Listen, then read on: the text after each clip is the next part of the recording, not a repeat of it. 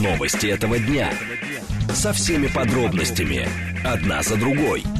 Объективно, кратко, содержательно. Поток. Успеем сказать главное. Программа предназначена для лиц старше 16 лет. 14.07, столица радиостанция «Говорит Москва», 94.8, микрофон Евгения Волгина. Всем доброго дня. Программа «Поток», и мы для вас много тем сегодня подготовили. Координаты эфира смски плюс семь девять два пять восемь восемь восемь восемь девять четыре восемь. Телеграмм для ваших сообщений «Говорит МСК Бот». Смотреть можно в YouTube-канале «Говорит Москва». Стрим там начался, поэтому, пожалуйста, подключайтесь. И сейчас мы с чего начнем? Мы с движения с вами начнем. Трехбальные пробки в Москве сейчас по Яндексу. Основные затруднения, будьте внимательны, Юго-Восток здесь между Каширкой, а, соответственно, верхними полями и съездом в Держинку, в Капотню. Здесь большие затруднения. А, так, на внутренней стороне еще перед Волоколамкой есть пробка и между Ленинградкой и Дмитровским шоссе. Третье транспортное кольцо в районе Сити традиционные затруднения, в районе Звенигородского шоссе и, соответственно, Дмитровского шоссе. И будьте внимательны, Садовое кольцо. Здесь дорожные работы в районе а, Таганской улицы. Поэтому придется какое-то время, наверное, там потерять. А, вот, но, не, но не катастрофично. Слушать. Думать. Знать. Говорит Москва. 94 и 8 FM. Эм. Поток. Новости этого дня. А, в Кабмине заявили о снижении в три раза числа россиян за черту бедности. Посол заявил, что ЮАР может выйти из БРИКСа в случае победы оппозиции на выборах. Мятежники хуситы из радикального йеменского движения Ансар Алла повредили четыре международных подводных кабеля в Красном море, которые связывают Азию, Европу, Африку. И, соответственно, международное движение русофилов, такое есть и вносит активный вклад в противодействие попыткам коллективного Запада добиться изоляции России. А, такое заявление сделал Владимир Путин. А Скотт Риттер, бывший разведчик Корпуса морской пехоты Вооруженных сил США, военный эксперт, наш умный парень сегодня. Поток. Успеем сказать главное – Итак, давайте с вами начнем с заявлений, которые сделал вице, первый вице-премьер Андрей Белоусов. Он сказал, что в Кабмине заявили о снижении в три раза числа россиян за черту бедности. Данные с 2000-х годов, сказал Белоусов. А, выступая на форуме России в рамках Дня предпринимательства, он отметил, что на сегодня доля таких граждан не превышает 10% населения. Их примерно 14 миллионов 300 тысяч. Зампред правительства подчеркнул, что бедность в России явление абсолютно а, ненормальное. Белоусов отметил, что в начале века каждый э, десятый россиянин был безработным. Сегодня этот показатель находится на одном из самых низких уровней в мире и составляет примерно 3%. А, так, Георгий Остапкович сейчас должен с нами быть на связи, директор Центра конъюнктурных исследований Высшей школы экономики. Здесь возникает, конечно, вопрос в том, что есть а, снижение числа людей, за черту бедности, то есть это прям вот нищета. Но, соответственно, вопрос возникает с тем, что сделать э, именно с э, самой бедностью, что если у нас так или иначе нищета побеждена с точки зрения правительства Российской Федерации, то дальше идет вопрос, как побеждать саму а, бедность, что, в общем, тоже не сильно от нищеты отличается. Георгий Владимирович, здравствуйте. Да, здравствуйте, Евгения. Скажите, пожалуйста, снижение в три раза числа россиян за чертой бедности, за счет чего это происходит? Ну, во-первых, так, давайте диалектически относиться к этим цифрам. Это э, в три раза по сравнению с 2000 годом. То есть у нас действительно была в то время э, бедность 30%. То есть это сравнивает проценты с процентами. А сегодня у нас бедность меньше 10%, где-то 9,8 что ли. Так. А, то есть я бы этот показатель не рассматривал как ключевой. Но то, что бедность упала, это очевидный факт. Ну, а, во-первых, это, конечно, социальные выплаты. А, был в прошлом году был в принципе целый каскад социальных выплат, выплат низкодоходному населению это матери с э, детьми-одиночки, это вообще семьи с детьми. То есть все время индексировали индексировали вот эту вот ситуацию с низкодоходным населением, угу. понимаете? Вот. И поэтому сработало так. Но, Георгий Владимирович, а в данном случае можно ли говорить, что все-таки люди выходят а, из а, вот этой вот из этого положения, когда находятся за черту бедностью, за счет а, серьезных вливаний в плане льгот, может быть, социальных доплат и так далее, но это же не отменяет вопроса, а, насколько работа а, куда человек идет, она все-таки покрывает его базовые потребности. Ну, то есть нет ли это... Одно дело, когда государство не дает голоду умереть, а другое дело, когда человек на работу устраивается, а ему примерно такие деньги платят, чтобы он лишь бы с голоду не умер. Нет, вы знаете, во-первых, платит у нас э, минимальный а, МРОД, так называемый, минимальная развитая оплата труда, значительно выше, чем а, черта бедности. У нас МРОД 19200, и меньше работодатель не имеет права давать, если ты работаешь на полной ставке, а черта бедности у нас 14350. Угу. То есть зарплата, зарплата гораздо выше, чем МРОД. Так. То есть это, это люди, которые ну, на полставки стоят, которые не могут работать, там сидят с детьми. Ну, в общем, э, полставочники, там четверть ставочники.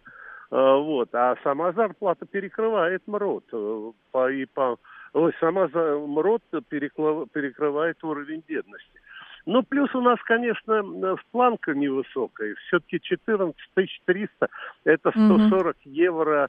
Э, мы отсчитываем МРОД от 140 евро понимаете? Ну, вообще-то, в принципе, вот в Европе методология это 60% от средней зарплаты. Так. То есть, э, то есть в Европе это где-то, ну, условно, ну, я не знаю, ну, ну 500, ну, 400 евро э, уровень бедности, ну, 300 евро. У нас 140, то есть э, планка низкая, поэтому и мало у нас бедных. Вы извините, если мы поставим, условно говоря, зону отсечения 10 тысяч, а не 14, 30, 300, у нас будет не 10% бедных, а 3% бедных. Так. Понимаете? Но так, есть... тогда, Георгий Владимирович, возникает вопрос, а что есть эталон? Ну, то есть на что а, ориентация происходит со стороны людей, которые вот рассчитывают эти формулы, чтобы не было вот совсем прям нищеты, но при этом а, все равно сохраняется градация нищета, бедность, а потом как бы уровень чуть повыше идет. То есть, условно, что мешает, например, ну сразу вывести, не подводить, конечно, к европейским, может быть, эталонам, там сразу говорят налоги высокие и так далее, то есть сравнение нерелевантно, но применительно к нам. Вы понимаете, каждая страна считает свой уровень бедности. Это правда. Э, угу. Да, в России одна, в Соединенных Штатах другая, в Республике Кирибати третья, а в Анголе уровень бедности вообще считается, может, в среднем от 4-5 э, тысяч. И на это повлиять методологически невозможно. Это какой закон приняло правительство, от этого уровня и считается э, уровень бедности, понимаете? Поэтому и процент соответствующий получается. Тут, понимаете, у нас еще много работающих бедных, бедных да. потому что люди до 20 тысяч, ну, нельзя сказать, что они прямо вот средние или богатые, понимаете. Угу. То есть, до, а, а если брать, условно говоря, до 20 тысяч, то у вас уже будет не 10%, а процентов 16-17, понимаете. Тут, э, ну, это, это методологические вещи, тут э, сложно. А следующие цели, с вашей точки зрения, вот э, какие? Поднимать доход поднимать реальные угу. располагаемые денежные доходы населения. Я вам напомню, наши тучные годы 2003, да. 2001 половина 2008 года у нас инфляция меньше 10% не опускалась у нас сейчас э, плач Ярославны по поводу 7,5%, да? Uh-huh, uh-huh. а инфляция была 10, 11, 12. Никто не знал, кто председатель Центрального банка, никто не знал, что Центральный банк на Неглинной расположен. А, и всем было хорошо, и всем радостно. Ключевая ставка, тогда ставка рефинансирования была 12-13%, почти такая же, как сегодня. Но всем было хорошо. Почему? Потому что доходы росли на 12-13%. Какая мне разница, какая у меня инфляция, если у меня темп просто реальных доходов выше, чем темп просто инфляции. Пускай инфляция будет 20, но если угу. у меня доходы растут на 25, я всегда буду в плюсе. Значит, главное сейчас это доходы. Э, поднимать доходы людей. Спасибо большое, Георгий так, Владимирович. Да. да, благодарим вас. Георгий Остапкович был с нами, директор Центра конъюнктурных исследований Высшей школы экономики. Михаил говорит, ну, брод же рассчитывается, и прожиточный минимум рассчитывают на одного человека, зарплата идет на семью. Не бедность, конечно, но совсем не разгуляешься, говорит Михаил. А вы знаете, там же как раз м, хитрость в том, что если у человека, например, минимальный размер оплаты труда, но при этом у него есть иждивенция, то есть понятно, что он может претендовать и претендует на как раз на льготы, потому что даже при наличии какого-то дохода, но минимального дохода, а, не проходит вот эту вот границу, как раз границу а, выше а, черты бедности. Вот, поэтому такой человек претендует на разного рода там, доплаты, льготы и так далее. Стало хватать на хлеб воду, вышел за черту бедности. Слушатель пишет, в Европе цены другие гораздо выше, особенно на ЖКХ, так что сравнение не вполне корректно, говорит Сергей. Ну, понимаете, Сергей, у нас просто проблема в том, что когда идет э, сравнение, когда говорят, там, у нас, например, э, не знаю, 140 долларов, а у них э, там 500 евро, ну так для них эти 500 евро ровно как для нас эти 140 долларов.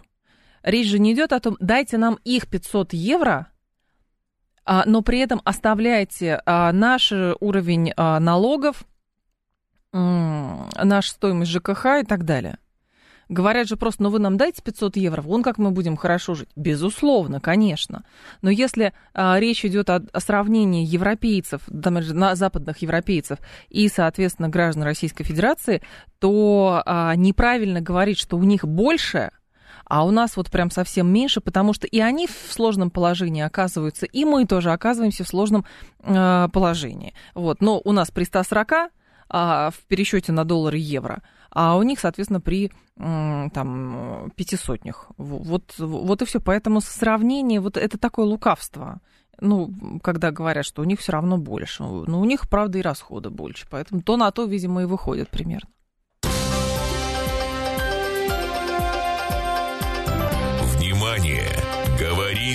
Москва. 94 и 8 FM. Эм. Поток. Успеем сказать главное – посол Южной Африканской Республики в России Мзувукели Джефф Макитука заявил ТАССу, что страна может изменить а, внешнеполитический курс, выйдя из БРИКСа в случае победы оппозиции на выборах. А, если официальная оппозиция победит на этих выборах, произойдут изменения во внешнеполитической позиции Южной Африки. Велика вероятность, что если это произойдет, Южная Африка будет выведена из БРИКС. Примерно таким же образом, как это произошло в Аргентине. Мзувакели Джефф Макитука сказал, что в, значит, напомнил, что в ЮАР пройдут всеобщие национальные и региональные выборы 29 мая. В ходе них будут избраны члены 400 местной национальной ассамблеи, после чего новый состав а, парламента примет решение об избрании президента страны. В настоящий момент правящей партии в стране а, представлена, значит, Африканский национальный конгресс. По оценкам аналитиков, она, эта партия, может не набрать большинства в парламенте впервые за 30 лет. С нами на связи Наталья а, Цайзер, она председатель Союза правления, правления Союза Африканская деловая инициатива, руководитель рабочей группы «Россия-Африка» и эксперт Международного дискуссионного клуба «Валдая». Наталья Гербертовна, здравствуйте. Добрый день, коллеги. Скажите, пожалуйста, на фоне констатации от посла, можно ли говорить, что действительно единение БРИКС можно назвать, ну, под угрозой, что ли, счесть, что оно под угрозой находится, если такой крупный игрок, как ЮАР, в силу внешнеполитических причин, например, сменит курс и выйдет из БРИКСа? Я думаю, что э, даже в случае, ну, опять же, говорить о выходе ЮАР из БРИКС крайне преждевременно, даже если представить себе, что действительно произойдет э, победа на президентских выборах оппозиционной партии, я думаю, что данное решение, по крайней мере, скоропалительно принято не будет. ЮАР действительно стратегический партнер в БРИКС, но и БРИКС как альянс для ЮАР является достаточно важной составляющей экономического и политического баланса сил внутри страны. Угу. Поэтому э, я думаю, что это будет э, ну, решение крайне взвешенное, и, наверное, оно останется в пользу сохранения э, статуса ЮАР в Альянсе, нежели выхода из него.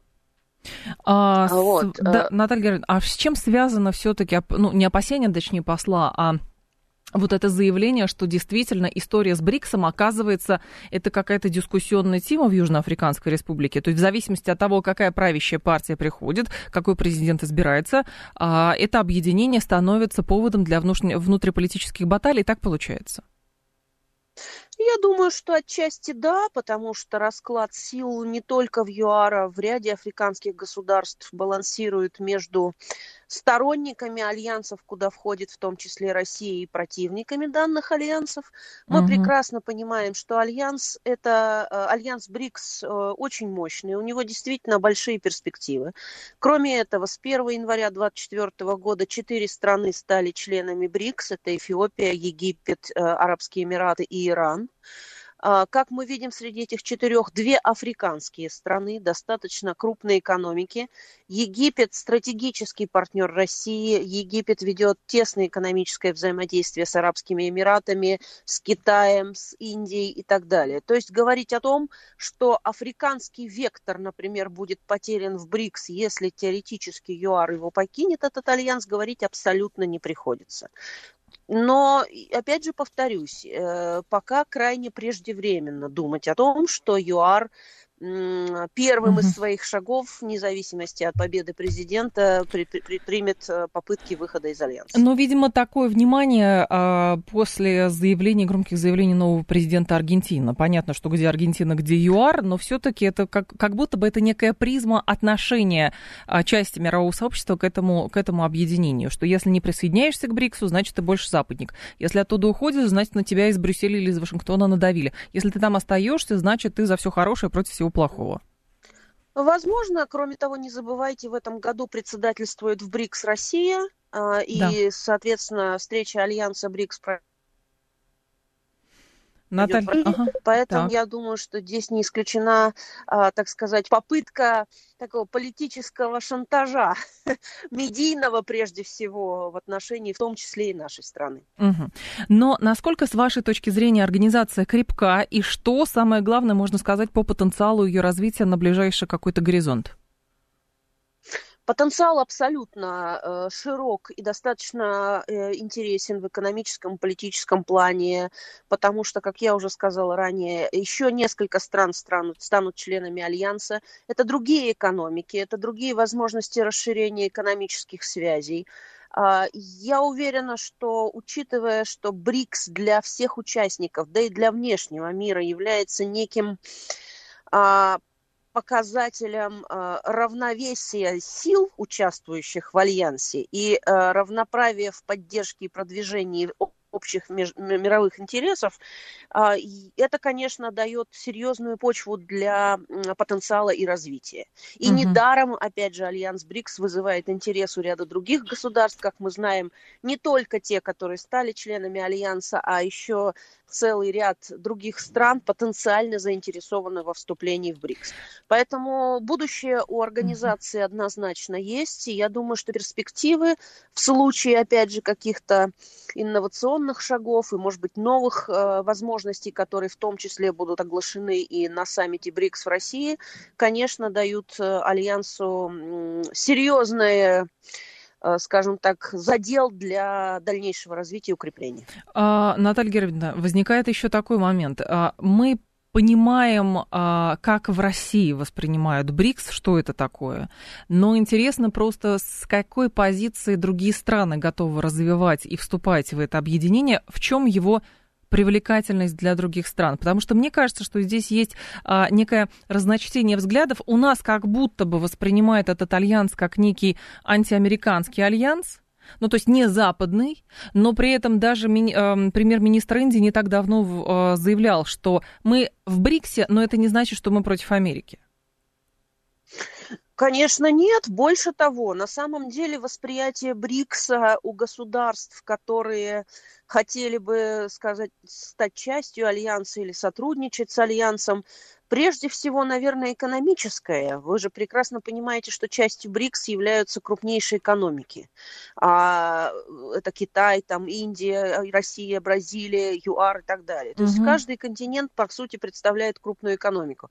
Поэтому с экономической точки зрения не, э, естественно, обходя вниманием общую политическую конъюнктуру, так. для потенциальных участников БРИКС это возможность равноправного расширения своих, экономич... своих экономических связей, экономического потенциала потому что был создан банк БРИКС, потому что есть возможности трехсторонних, многосторонних э, отношений э, в различных секторах экономики в рамках стран БРИКС и БРИКС плюс. Угу. Поэтому я думаю, что для потенциальных игроков это скорее действительно площадка экономического сотрудничества и взаимного роста. Э, понятно, что мы не исключаем в данной всей геополитической ситуации так. Э, попытку противопоставить БРИКС, соответственно, странам Тихоазиатского региона и э, США и так далее.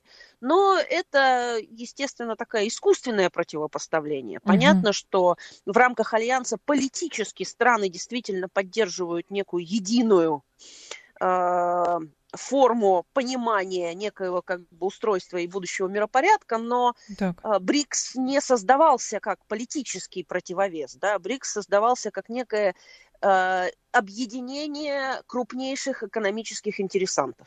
А, здесь тогда другой момент еще. А, с вашей точки зрения, не получается ли БРИКС неким, скажем так, не получает ли БРИКС некую уязвимость, когда а, в него вступают все больше, больше, больше игроков? Я встречала точку зрения, что как будто бы чем шире БРИКС, тем он а, в большей степени может очень быстро поступ... А, повторить судьбу Европейского Союза, когда есть ключевые доноры и есть очень много реципиентов. И тогда возникает, что, в общем, и у доноров деньги заканчиваются, и реципиенты толком ничего не приносят. Ну, такая точка зрения, может быть, существует. Я думаю, что здесь немножко иная ситуация. Угу. Во-первых, вступление в БРИКС, оно такое очень выборочное. То есть, да. если вы заметили, БРИКС существовал а, в рамках вот тех сначала четырех, потом пяти стран, да, то только вот буквально в прошлом году на саммите БРИКС ЮАР как раз было принято решение о ратифицировании вступления нескольких еще экономик в БРИКС. Так. Я не думаю, что эта тенденция будет идти бесконечно нарастающим форматом, да, ну, по крайней мере, там, не ежегодным. А, но при этом вот здесь нужно понимать э, ценность э, тех государств, которые будут вступать в БРИКС. Поэтому угу. я думаю, что здесь, например, если взять тот же Египет, тот же Иран, те же Арабские Эмираты, да, э, это достаточно, это самодостаточные экономики с точки зрения э, как бы вот некоего value как Спасибо. мы это говорим, да, которые они приносят в альянс. Поэтому угу. э, я бы сказала, что опасения о размывании э, да. ценности этого альянса, они, наверное, ну, без, ну, на данном этапе, наверное, они беспочвенны. Спасибо большое, Наталья Гербина. Вас благодарю. Наталья Цейзер, Цайзер была с нами, председатель правления Союза Африканская деловая инициатива. Сейчас информационный выпуск мы продолжим. Новости этого дня. Со всеми подробностями. Одна за другой. Объективно, кратко, содержательно. Поток. Успеем сказать главное. 14.37 в столице. Радиостанция «Говорит Москва». У микрофона Евгения Волгина. Мы с вами продолжаем. И ваше сообщение по поводу БРИКСа. Тут Андрей почему-то негодует. Человек с фамилией Макитука не вправе решать вопрос о выходе страны из БРИКСа. Андрей, во-первых, отставьте, пожалуйста, свой какой-то расизм пещерный абсолютно. Какая разница, как, какая фамилия у, у человека? Во-вторых, призываю вас внимательно слушать то, что мы читаем. Вроде бы я читаю достаточно четко. А Макитука – это посол ЮАР в Российской Федерации, который в том числе давал интервью здесь в «Умных парнях».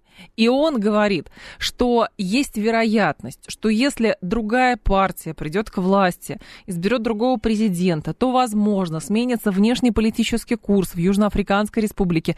И тогда Южноафриканская республика по каким-то причинам может покинуть БРИКС. Но это если сойдется ряд факторов. Если эти факторы не сойдутся, то ЮАР как была в БРИКСе, так и останется в БРИКСе. Самое главное, Российская Федерация в БРИКСе. А, есть большое интервью, кстати, Сергея Лаврова, который он давал еще бразильским СМИ во время своего турне по Латинской Америке. Он очень там грамотно, четко и емко объяснил перспективы БРИКСа, того, соответственно, как а, туда можно какой потенциал есть у этой организации. У нее есть потенциал. Иначе бы Понимаете, от обратно, если вы не верите, а там, я вижу здесь сообщение с критикой этой организации, что это такое, пытаются создать, а нет военного альянса, поэтому все бесперспективно. Если бы это было бесперспективно, то тогда бы западные государства не выказывали определенные опасения в связи с тем, что есть страны, большие страны, которые стремятся войти в это объединение. Понимаете? Просто смотрите и логически рассуждайте именно от обратного. Если вы сами не видите в этом никакой перспективы. Есть те, кто просчитывает ходы, на, э, просчитывает действия на несколько ходов вперед и считает, что есть вот как бы альянсы могут создаваться только для того, чтобы продвигать там, условно, западноцентричное видение мира. Есть НАТО, есть Европейский Союз, есть э, АУКУС, какие угодно организации. Вот это правильная организация. А когда, соответственно, создаются какие-то вообще не политические альянсы, это просто объединение – там нет политической надстройки, там нет какой-то во- во- военной истории. Просто объединение, клуб интересов больших стран. Но уже есть бан БРИКС, то есть есть деньги. Пока мало, но они есть. Есть обсуждение единой валюты. Понятно, что тема сложная. Но уже обсуждение этих тем рождает у а, других государств, которые выступают против объединения других частей света, а, значит, у них это вызывает опасения. Значит, БРИКС точно чего-то стоит.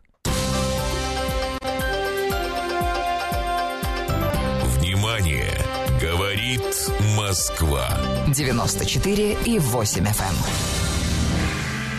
Поток.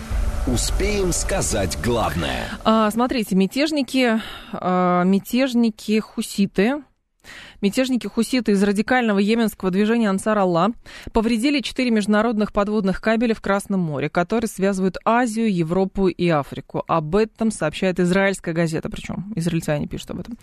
По информации издания «Глобс», а, в результате атак хуситов в Красном море были повреждены четыре коммуникационных кабеля, проложенных по дну между Саудовской Аравией и Джибути.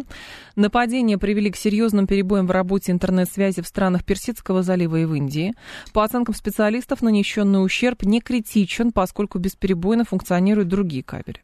По данным газеты, на восстановление поврежденных линий связи потребуется не менее двух месяцев, и после обострения конфликта в секторе Газа движение Ансарала заявило, что будет наносить удары по территории Израиля и не позволит связанным с ним судам проходить э, через воды Красного моря и Бабель-Мандебский пролив. В ответ на это Соединенные Штаты Америки э, наносят удары по объектам в Йемене. Сергей Балмасов с нами, эксперт Института Ближнего Востока, эксперт РСМД.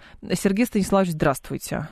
Здравствуйте. Скажите, пожалуйста, а все-таки вот эта история с уже атаками на коммуникации, я правильно понимаю, что это становится неким казусом Белли, раз на это настолько серьезное внимание обращают израильтяне? Ну, то есть для них это казус Белли, нет?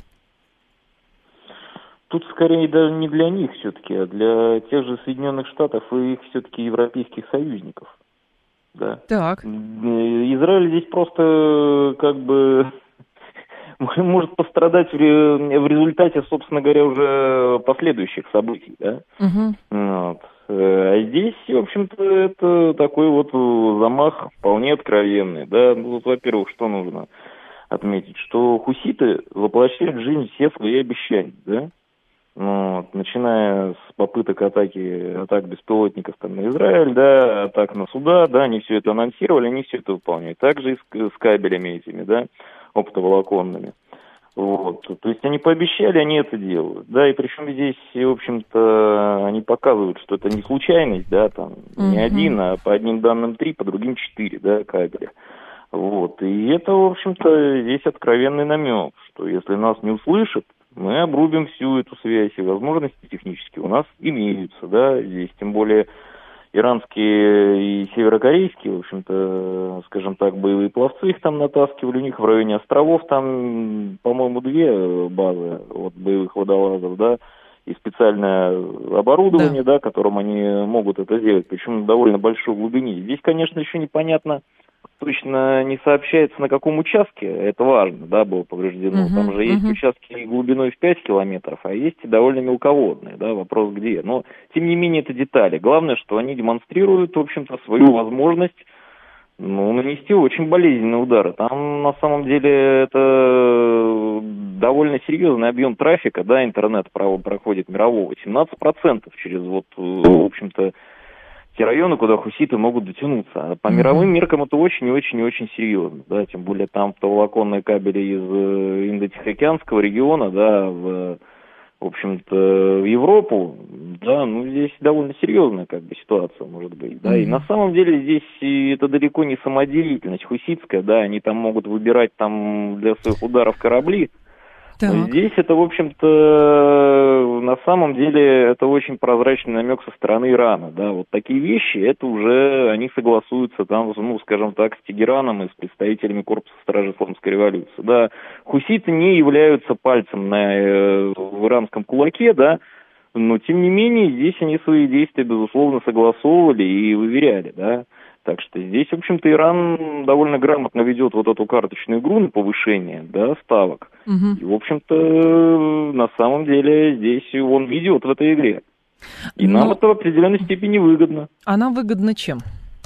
Ну, а тем, что внимание Запада все больше отвлекается вот на вот эти болезненные укусы шершней, вот этих хуситских, да. Вот, в общем-то, для них все, как говорится, здесь Украина становится все более да, далеким таким, да, полем боя, а, в общем-то, и задевают непосредственно сейчас вот все больше и больше их, демонстрируют, что задеть могут более серьезно, да, угу. и остальные кабели.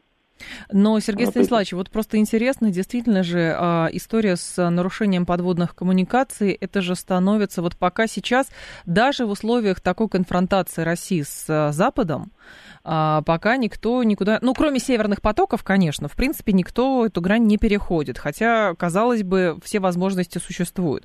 А тут йеменские хуситы, которые говорят, что, в общем-то, нам нечего терять. Такое ощущение, что их недооценивали.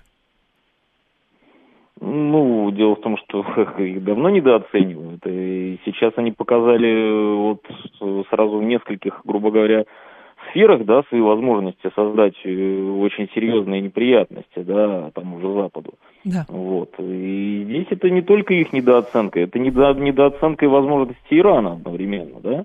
Вот, так что здесь э, мы видим, да, отчасти сравнительно новые методы ведения вот, диверсионной деятельности. И мы видим, что вот месяцы прошли, да, с момента начала mm-hmm. вот, непосредственно ударов американцев, да, их союзников, а вместо достижения результата, да, в общем-то, противник-то их показывает не только свою способность далее сопротивляться, а еще более болезненные удары наносить, да, вопрос, mm-hmm. что у них mm-hmm. будут загашники там еще. Но этого никто не знает. Пока что. Ну, то есть, условно, не вынудит ли а, вот такая позиция, такая дерзость страны хуситов а, американцев, например, начать какую-то полномасштабную операцию а, сродни, например, интервенции в Ирак? Или просто сил нету это делать? и желания? А, у хуситов это был, был, был, был уже настоящий да, национальный праздник, если бы они туда влезли, как в, Афганистан. Uh-huh, да. uh-huh. Но этого, к сожалению, в возримом будущем явно не произойдет. Во-первых, выборы, во-вторых, э, ну, американцы прекрасно историю здесь знают, и сами на несколько фронтов они растягиваться не... Ну, для них это будет э, довольно проблематично. Да, одно дело несколько кораблей послать, да, другое дело влезть туда, где их союзники саудиты уже получали не раз и не два, да, причем сухопутные силы и э, с американскими же советниками, с американским же новейшим оружием, да, и, и здесь на самом деле это было бы самоубийственно для той администрации американской, которая на это решится, да, вот, так что здесь э, им действительно особенно нечего терять, а то, что, в общем-то, у них э, в программных документах написано, что США это сатана, которого необходимо уничтожить, uh-huh. да, ну, в общем-то, они на самом деле и так вот тем, что вмешались в этот палестинский конфликт, да, они так для себя решили очень много проблем, да, в том числе со стороны оппозиции. Да. Да. У них не да. хватало денег, не хватало продовольствия, не хватало много чего, да, и на самом деле в Йемене очень сильно были недовольны, да, а здесь вот, в общем-то, вот эта э, октябрьская эта атака, да, и вмешательство, в общем-то, в израильско-палестинский конфликт решила для них прекрасно проблему внутренней политики. Понятно, спасибо. Да. Да, Сергей Станиславович, вас благодарю. А, Сергей Балмасов был с нами эксперт Института Ближнего Востока, эксперт Российского совета по международным делам. Заявление делает Сергей Лавров. Он говорит, что безопасность судоходства в Красном море в свете действий хуситов должна быть обеспечена политико-дипломатическими методами. А в то же время Лавров говорит, что Россия не оправдывает обстрелы коммерческих судов со стороны хуситов, но и США не имеют права обстреливать Йемен из-за этого. А, так, а, премьер Йемена говорит, что Россия и Йемен проработают вопрос взаимных визитов технических групп для обсуждения сотрудничества в сфере минеральных ресурсов. И Йемен предлагает рассмотреть возможность возобновления работы межправкомиссии с Россией.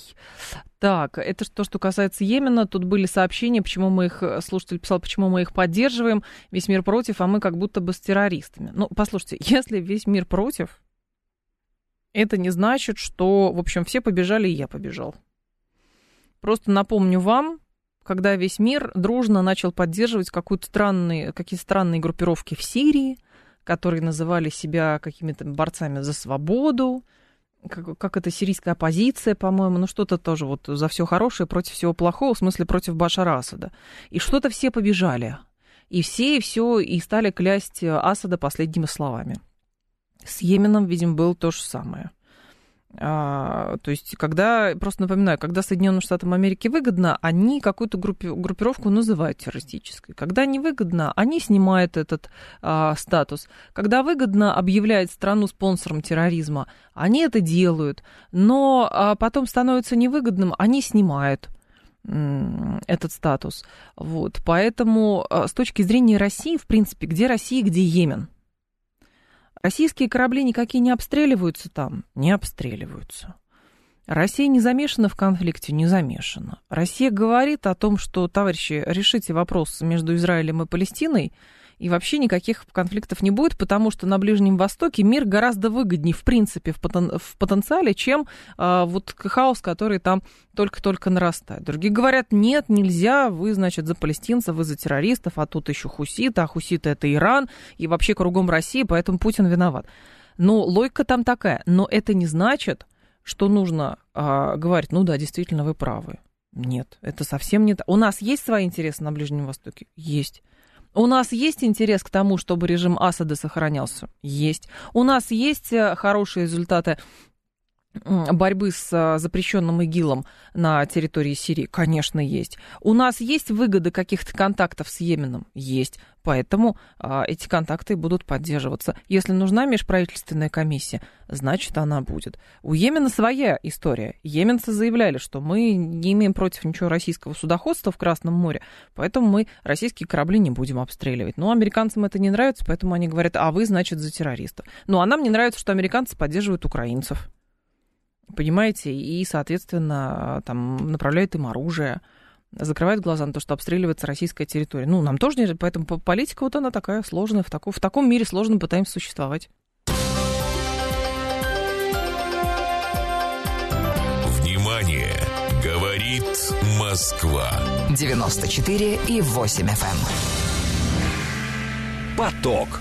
Успеем сказать главное. А, тем временем международное движение русофилов вносит активный вклад в противодействие попыткам коллективного Запада добиться изоляции России, помогает разоблачать пропагандистские мифы, распространить объективную информацию о России за рубежом. Заявление сделал Владимир Путин.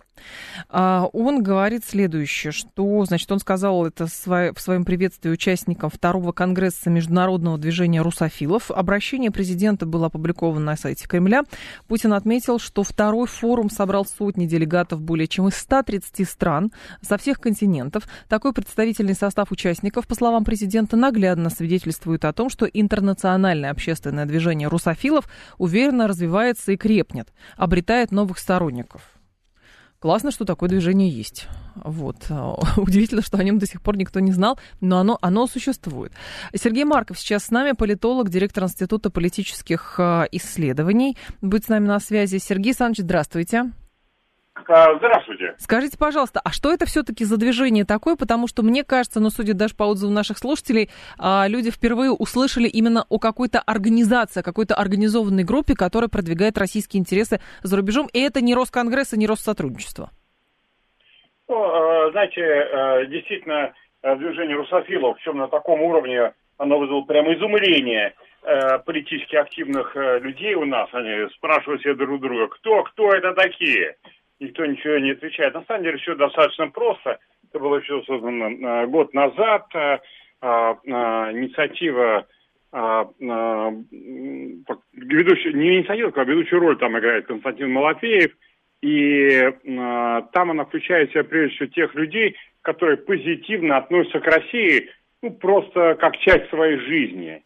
А, либо они а, когда-то жили в России, либо они женаты на русских, а, либо угу. они, а, значит, там, как бы, их э, работа связана с русским языком, Э, каким-то образом, вот, э, либо они как-то вот э, когда-то по своей жизни очень любили русский там кинематограф или русскую литературу, и они, эта реакция является, это как бы такая, количество людей много, ну вот им помогли немножко чуть-чуть организоваться, а, но их реакция естественно, это реакция на попытку политических репрессий в отношении тех, кто представляет русский язык, русскую культуру. Это э, реакция в ответ на попытки так называемой отмены русской культуры, когда вот там mm-hmm. речь шла о том, что запретить русский язык, писателей, там, Чайковского запретить, там, и так далее. Это вот реакция на это.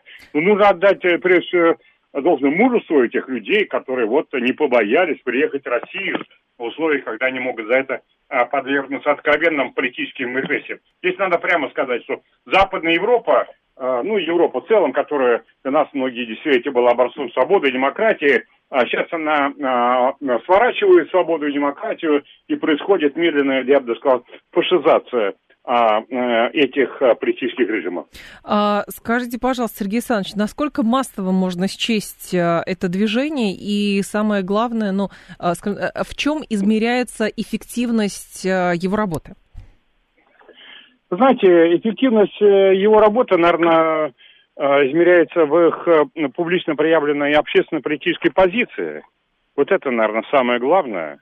Угу. Но в целом они Э, как бы так трудно как бы посчитать, но то, что они вообще, вот 350 человек э, из разных, из 130 стран не побоялись, приехали в Россию, ну, это, конечно, уже огромное, так сказать, действие. Оно и других тоже вдохновляет. Mm-hmm. Очень многим людям нравится в мире Россия, а, и они против вот этих политических репрессий разнузданных, которые идут. А, и а они хотели высказать свои позиции, но боятся. И когда видят, что вот кто-то вот открыто и даже едет в Россию, открыто говорит, то они тоже перестают бояться. Сергей Александрович, а не получается ли так, ну как бы здесь а, нет ли определенной опасности, когда мы понимаем, что есть люди, которые симпатизируют России, и так или иначе они стремятся монетизировать это. Ну, в этом нет ничего плохого. Они приезжают сюда, говорят, мы будем продвигать интересы, но дайте гранты, например, какие-то, а потом возникает вопрос, а как продвигать интересы России за границей, если они даже на этом конгрессе, ну, они как бы выступают а, с позиции русофильства внутри Российской Федерации? А, ну, вы знаете, а, они, а, они, значит, ну, гранты, конечно, кто что-то получает, но, в общем-то, там, я думаю, что больших грантов не то чтобы сильно много. Uh-huh. А, ну, небольшие, может быть, и нужны какие-то, но небольшие, там грантов немного. Почему? Потому что если они будут поступать туда, то эти люди подвергнутся ну, открытым а, политическим репрессиям. Там все это отслеживается в этих государствах. А, ну, грант у них вот, ну, наверное, билетом оплатили, гостиницы, я думаю, оплатили. Поэтому не бог весь какие сильные затраты. Но тоже, вы знаете, те люди, которые находятся в мужестве, мужество сказать, а, нельзя не отменять ни Россию, ни русскую культуру, их тоже надо немножко поддержать. Спасибо большое, Сергей Александрович. Вас благодарю. Сергей Марков был с нами, политолог, директор Института политических исследований. Очень интересная, конечно, тема, потому что а, так или иначе когда говорят о движении русофилов, воспринимается, что есть люди за границей, которые а, там, выступают против, соответственно, там, политики дискриминации в отношении России, против отмены российской культуры и так далее. Но как оказывается, что это движение, в принципе, оформленное, движение, оно международное. Единственное, что а, сейчас а, есть а, так вот из открытых источников, да, все пишут просто про международное движение а, Международное движение русофилов. А, это движение, которое появилось еще в 2003 году в Софии. В Болгарии. Это была гражданская неправительственная организация, а, значит, и она выступала за процветание вот своей страны через развитие сотрудничества с Россией и поддержание дружбы между болгарским и русским народом. Теперь, говорят, это международное большое движение, то есть люди из каких-то других стран тоже присоединяются к этому движению. Так, Юр Каменков говорит, я давно говорил, что в мире много русофил. Важно, чтобы было какое-то объединение, потому что объединение русофобов, их видно. Вот даже локации их видны. Часть в Прибалтике, часть где-нибудь э, там, э, где еще эти люди сидят, в каких еще странах сидят. Ну, в Израиле наверняка такие есть тоже. Э, там в Соединенных Штатах Америки, понятно кто-то в Швейцарии сидит, то есть разрозненно, но, в принципе, они э, как это, индуцируют друг друга, и а, на этой почве деньги даже получают какие-то организованные, вот на почве русофобии. Продвигают эти идеи русофобии, дискриминации, там, вот, хороший русский, мертвый русский, ну и прочие вот эти вот э, лозунги а, крайне неприятные. И есть движение русофилов, потому что неоднократно же говорилось, что есть такая проблема, проблема именно атомизации, то есть а, хорошо бы, чтобы за границей люди которые выступают за развитие отношений с Россией, которые имеют там русское происхождение, но по каким-то причинам живут за границей, чтобы они могли объединяться и, соответственно, в идеале, конечно, лоббировать свои интересы. Потому что то, как лоббируются интересы русофобов за границей, мы видим. Вот хорошо бы, чтобы у русофилов тоже а, получилось, но в позитивном для себя и для Российской Федерации а, ключе. Куда они без нашей культуры? А, так, говорит Адам. Ну, культура, да. Видите, была же попытка отмена, но все равно эта отмена никакой не случилась. В общем, в общем тоже хорошо. А, давайте новости послушаем, продолжим.